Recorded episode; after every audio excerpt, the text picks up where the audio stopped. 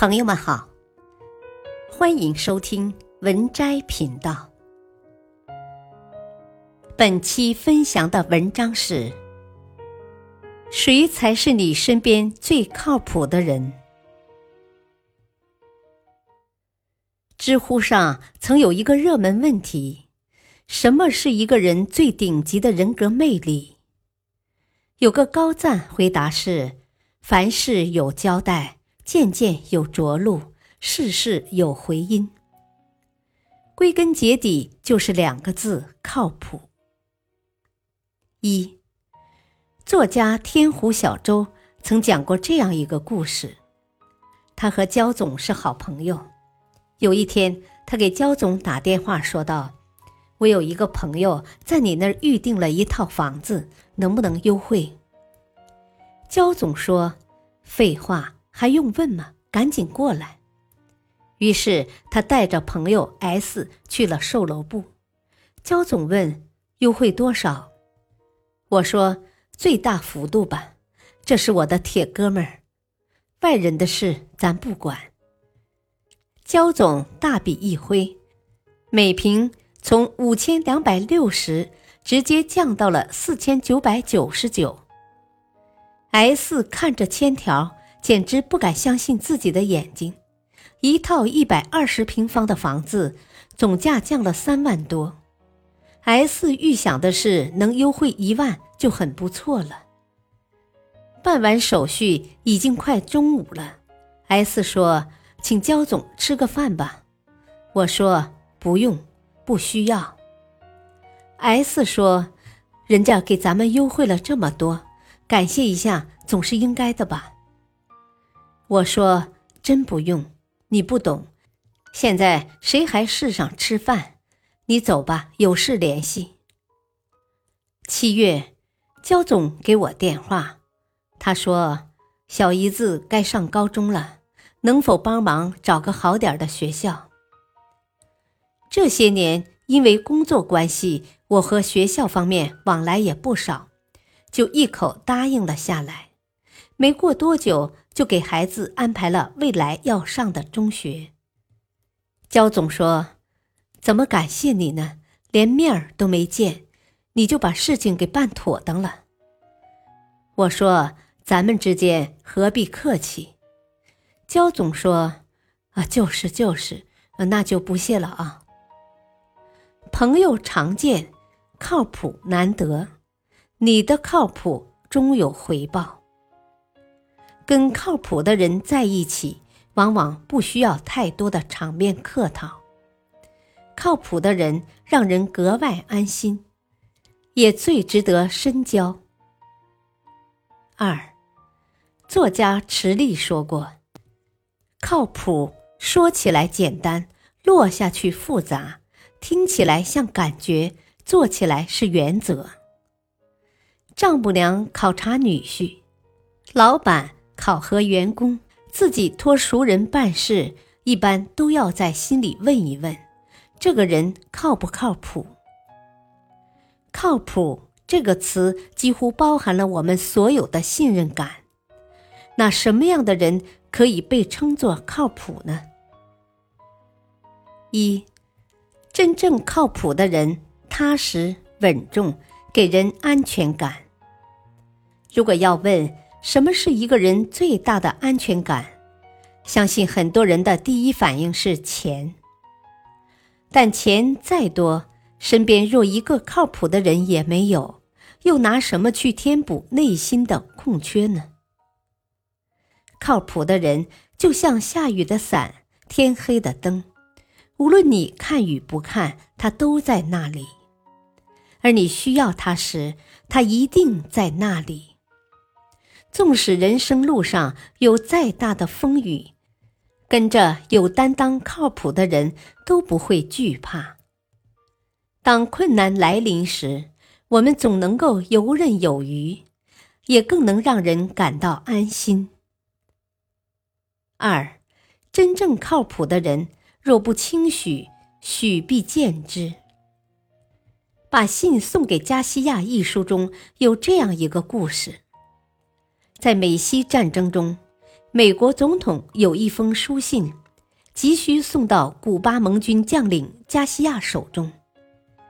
可是加西亚正在丛林作战，没人知道他在什么地方。一位叫罗文的美国陆军中尉挺身而出，不推诿，不讲任何条件，承担送信任务。他身临危地，历尽艰险，克服各种困难，徒步三周后，最终把信交给了加西亚。靠谱的人。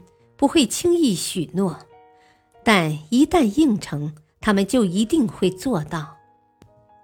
也许聪明的人走得快，但是靠谱的人才能走得更远。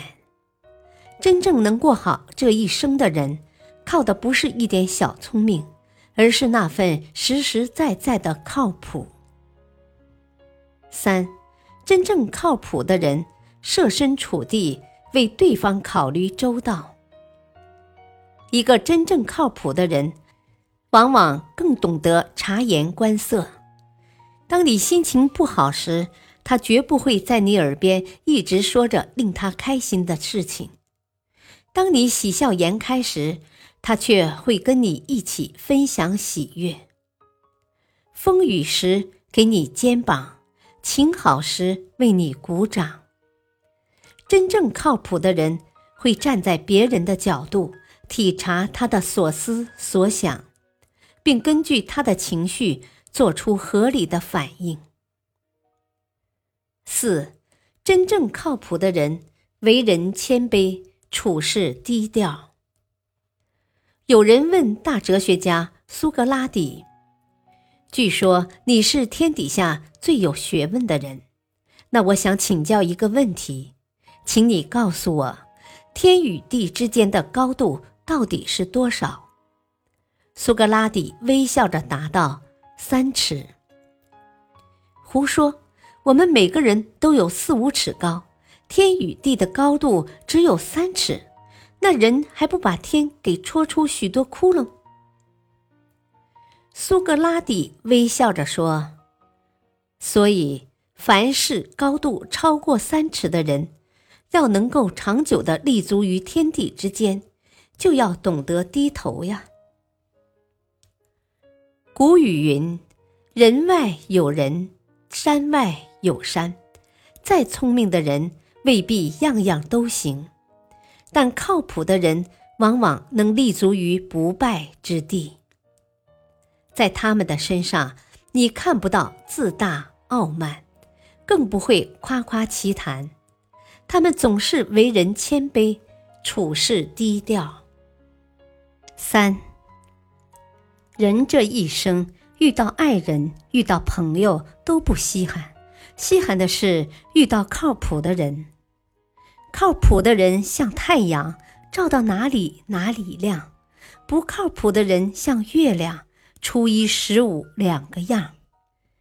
与靠谱的人同行，即使被困难压得喘不过气，也随时有翻盘的底气；与靠谱的人同行，即使默默无语，也不会觉得无所适从、尴尬不已；与靠谱的人同行，即使生活一地鸡毛，也能有收拾收拾、从头再来的勇气；与靠谱的人同行。